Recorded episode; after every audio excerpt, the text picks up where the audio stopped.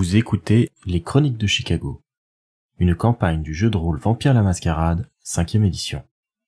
Entrez dans le monde des ténèbres, mais soyez avertis. C'est un univers aussi violent qu'impitoyable, et nos joueurs y incarnent des monstres de la nuit qui pourraient être amenés à commettre de sinistres actions. Ce podcast se destine donc à une audience adulte.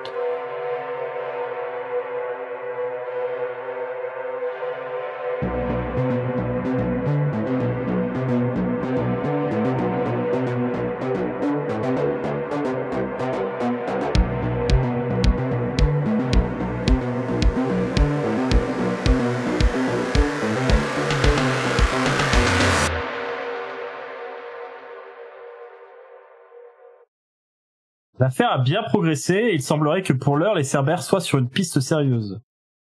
Qu'un descendant influent leur soit redevable des pariens également, mais il paraît clair que tout n'a pas été révélé. Pour l'heure, ils retrouvent leur refuge pour se cacher du jour. Il ne fait aucun doute qu'ils auront bientôt du neuf à propos de l'un ou l'autre euh, des parties impliquées dans cette histoire. Du coup, on va passer à la nuit suivante, donc faites-moi tous un jet de soif afin de voir comment celle-ci évolue chez vos personnages. Très bien. Donc pour résumer, Christopher a 1 en soif, Anna a 2, Hélène a 3 si je me trompe pas. Ouais. Et Lizzie a 2. Ok. Euh, du coup, 2, il faut que j'aille boire. Alors 2 c'est encore correct, ça pose pas trop de problème. Le problème de 3 c'est que tu peux très facilement te retrouver à 4 et euh, à 4 c'est là que euh, même euh, le goût du sang peut te provoquer une frénésie et du coup tu finis par tuer ta victime ou quelque chose comme ça. Non mais moi de toute façon quand je vais me lever en ayant soif je vais prendre le temps de boire. Du coup moi je pense que je vais quand même essayer de boire aussi. On va commencer par Hélène. Hélène, du coup, pour ton jet de chasse, pour te trouver une proie, l'isoler, la convaincre, etc., et puis pouvoir te nourrir de manière safe dessus, c'est un jet de charisme plus expérience de la rue avec ta spécialité, donc ce qui fait déjà 6 dés. Mais en plus, comme il s'agit d'un jet de charisme, tu as présence à 2 avec euh, révérence que tu peux utiliser dans ce genre de chasse et rendre la personne complètement fascinée par toi et du coup faciliter euh, vraiment grandement la chasse, ce qui te fait quand même 8 dés. Donc 5 succès. Hélène a pris son service ce soir. Difficile de faire autrement de toute façon sans fermer le bar car euh, le jeune Dan a dû s'occuper de tout ces derniers jours et a demandé un congé qui était difficile de lui refuser. Il y a quelques habitués qui sont là comme tous les soirs et Hélène peut euh, user euh, de son charisme pour trouver une proie à son goût. Comment elle procède, qui est la personne sur laquelle ça tombe? Je te laisse un petit peu poser la scène. Hein. Fais-toi plaisir, t'as 5 succès, t'as très bien réussi, il n'y a pas de problème. Du coup, euh, sa méthode, c'est effectivement de se nourrir sur les gens qui viennent dans son bar, en profitant du coup de son statut un petit peu, euh, un petit peu surélevé, de genre c'est le barman du coin. Et pour ça, en fait, elle utilise une méthode vraiment fourbasse. Ce qu'elle fait, c'est qu'elle va repérer euh, dans les premières personnes qui arrivent, dans les premiers habitués, elle va repérer celui ou celle qui est le plus à cran ou le plus fatigué, genre vraiment qui a eu une journée de merde et ça se voit. Et ce qu'elle fait en fait, c'est qu'elle va euh, un petit peu le taquiner gentiment. Mais vous savez, quand on est énervé, quand on commence à taquiner, forcément, au bout d'un moment, on s'énerve. Et quand la personne s'énerve, en fait, elle fait waouh, waouh, waouh, viens. Et euh, elle l'isole en lui disant viens, on, va sortir un petit peu dehors, euh, prendre l'air et discuter. et ensuite, elle l'isole dans la rue d'à côté, en fait, pour le mordre et lui faire un brouillage mémoriel.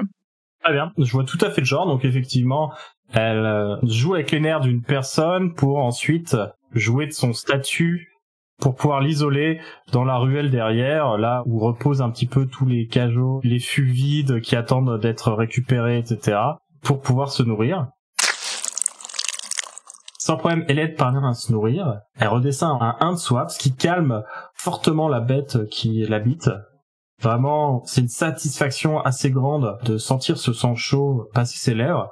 Et elle se sent tout de suite beaucoup plus posée, tout de suite beaucoup plus en contrôle Ok, bah du coup elle fera un brouillage mémoriel euh, et à la fin du brouillage mémoriel, en fait, elle continue un speech comme si elle essayait de, de calmer le mec en mode euh, "Eh ça va aller, euh, t'inquiète pas, je, je voulais pas faire ça méchamment." Euh.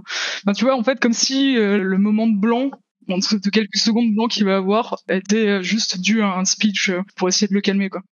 Elle fini son speech, ça a l'air de calmer le mec un petit peu. et ils finissent par rejoindre la salle.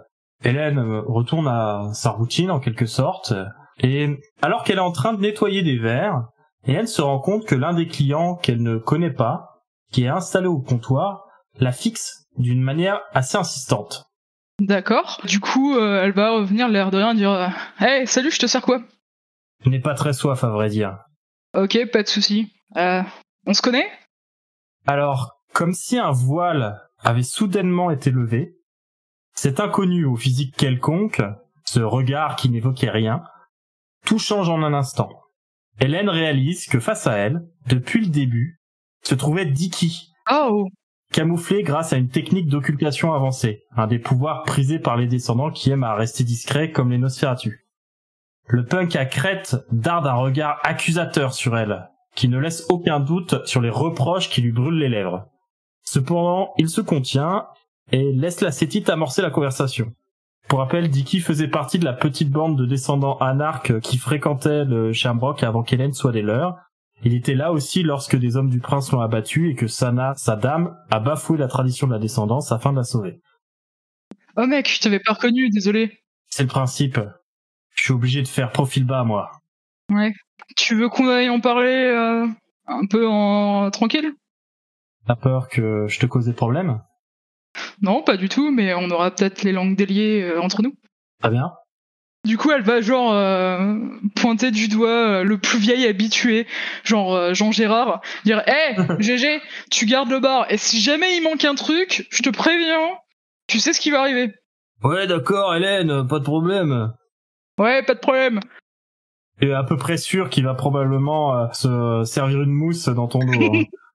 Oui, mais bon, on va, on va dire que ça fait partie un peu de la tradition de, de, de- ça fait partie du, du groupe social. Voilà.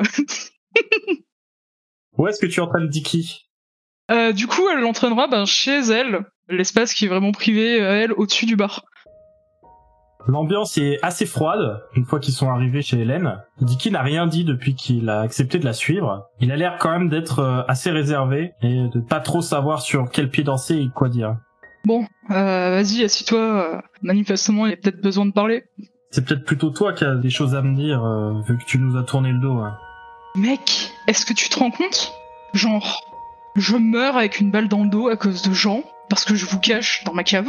Ensuite de ça, je me réveille parce que je suis devenue une vampire. Et je me retrouve au milieu d'une guerre. Est-ce que t'imagines? Je veux dire, deux jours plus tard, j'étais en train de surveiller euh, dans des vieux silos à la con, voir quand une armée allait débarquer pour nous foutre des putains de mitraillettes dans la gueule. Moi, sur le moment, je voulais sauver Sana, ok?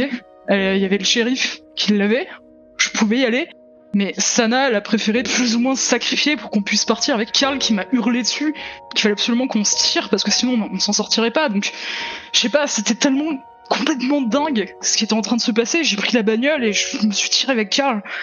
Putain, je revois encore Sana qui. Ça me débecte tout ça. Mais qu'est-ce que tu voulais que je fasse de plus? Je savais pas où j'étais. Imagine l'état dans lequel j'étais. J'étais toute seule dans un monde complètement taré, euh, subitement, et avec Karl qui m'a juste dit de le suivre et, et voilà. Alors si tu crois que ça me fait plaisir de faire le chien chien du prince, Et t'imagines dans quel état moi j'étais? Valérie et moi, on était liés. Dans les décombres où j'étais enseveli, j'ai senti comme sur ma propre peau le soleil calciner sa chair quand le prince l'a fait exécuter à l'aube. oh putain, je suis désolé. Du début jusqu'à la fin, j'ai tout ressenti, sa douleur, sa peine, absolument tout. C'était horrible. Je suis désolé, mec. Je sais pas par quel miracle j'ai été laissé pour mort, mais depuis, tu vois, moi, je vis reclus quand toi tu t'affiches avec euh, même le, le petit dernier de la portée de l'Odine. Ouais, mais peut-être que toi t'avais plus d'infos sur tout ce qui t'arrivait. Moi pas, j'avais aucune information. Si j'avais pas eu Karl et si j'avais pas un petit peu fréquenté la Camarilla pour comprendre tout ce qui m'arrivait, je serais certainement crevé. C'était qu'une question de survie, mec. Et franchement, je suis désolé pour tout ça, pour l'exécution. Franchement, si j'avais pu, je sais pas, faire autre chose, des choses autrement, mieux, je les aurais fait. Et franchement, ce que je fais actuellement, ça me plaît pas plus que ça. Soyons honnêtes, hein, si je le fais, c'est pour avoir la paix, ouais. Si on peut appeler ça comme ça. Je suis pas fier de moi, mec. Les anarques, en tout cas, ils se méfient de toi. Bah, je le sais. Et euh, pour beaucoup, t'es une traîtresse, hein, très clairement. Mec, je faisais même pas officiellement partie du mouvement, je venais de les rencontrer, genre deux heures plus tôt, et l'heure d'après, il fallait que je les défende contre des tirs de mitraillette. Ouais, bon. Bon, c'est, c'est pas ce que je venais de dire de toute façon. Bon, en tout cas, sache que moi j'ai rien contre les anarches, ok? Réellement. Donc, s'ils veulent venir ici, ils sont les bienvenus. Et ils sont sous ma protection, ok? Dicky euh, secoue la tête. Enfin bref, comme je te dis, je suis pas là pour ça. En fait, euh, je viens d'apprendre un truc de fou, quelque chose euh, d'inattendu et qui te concerne. Oh putain. Ok, attends, c'est moi qui m'assois cette fois. Donc elle va s'asseoir. Vas-y, du coup c'est quoi Il y a un dragon qui veut me voir? Un truc comme ça? Sana serait en vie. Arrête. Apparemment, euh, Lodine a décidé de la garder en torpeur dans une de ses prisons, afin qu'elle serve de monnaie d'échange euh, dans les tractations avec les Sétites. Quel bol, hein? Elle va se relever. Putain. Les Sétites? Ah oui, c'est vrai, notre clan, tout ça. Ouais, bah comme d'hab, nous, euh, les Kétifs, on a juste le droit de crever sans que personne n'y prête attention. Mais euh, comme vous êtes issus d'une lignée indépendante euh, avec qui la Camarilla préfère négocier, alors on vous cajole. Toi, t'as pignon sur rue et elle, euh, on la garde au frigo. C'est dégueulasse Putain, mais c'est vraiment des gros tarés hein, dans la Camarilla, mec, c'est quoi ce délire?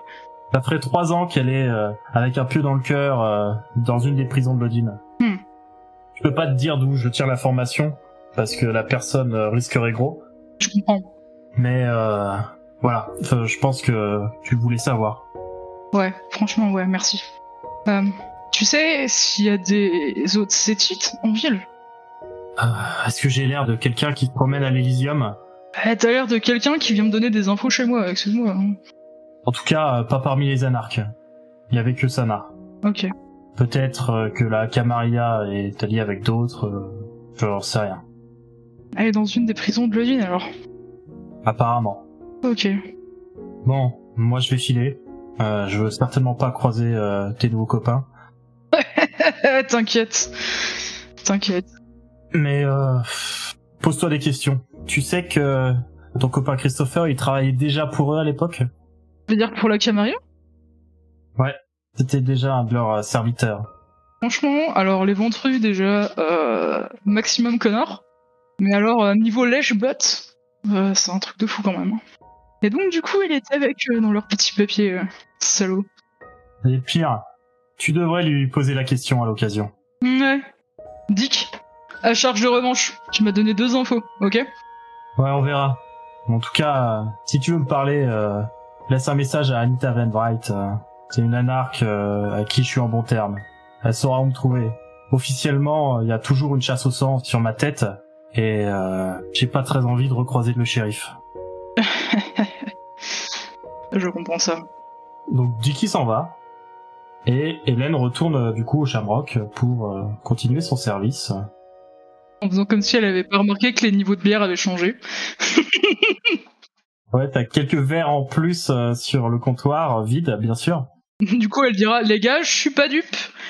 Mais comme je sais pas lequel c'est d'entre vous, et, et qu'au fond, je sais que c'est vous tous, et que vous êtes mes meilleurs clients, je dirai rien. Mais je dirai rien pour cette fois, ok?